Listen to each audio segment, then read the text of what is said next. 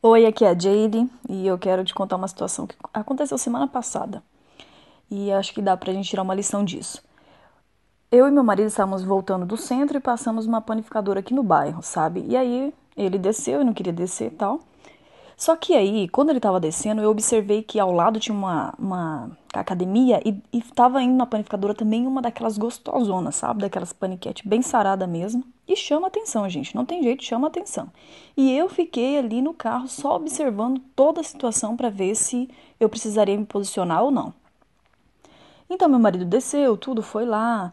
E ele deve ter olhado de rabo de olho, mas do carro não deu para ver. Mas de qualquer maneira, eu fiquei de olho. E aí ele comprou as coisas e tudo, passou no caixa, ela também ficou na dela, comprando as coisas dela de boa, e depois veio um bombadão também da academia, bem sarado, que possivelmente era o namorado dela ou o marido, porque ficou conversando com ela. Enfim, é, tudo deu certo, tudo ocorreu bem, os, todos passaram no teste e eu não precisei descer do carro para me posicionar fisicamente na situação, né, para ir lá e dizer que aquele era meu território. Só que tem mulheres que não agem assim, elas são aéreas, né? Totalmente aéreas, não prestam atenção no que está acontecendo e isso é um grande erro, tá?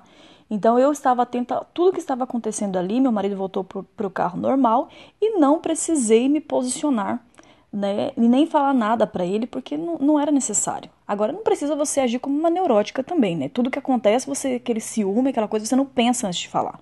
E nesse momento eu já estava planejando tudo na minha mente tudo o que estava acontecendo e analisando se eu precisaria me, me, me posicionar com ele ou não. E não foi necessário, a gente voltou para casa tranquilo, deu tudo certo e eu nem comentei com ele sobre nada que estava acontecendo lá porque não era necessário. Então, uma grande lição para você: presta mais atenção em volta, porém, analisa se é uma situação que você precisa se posicionar ou não.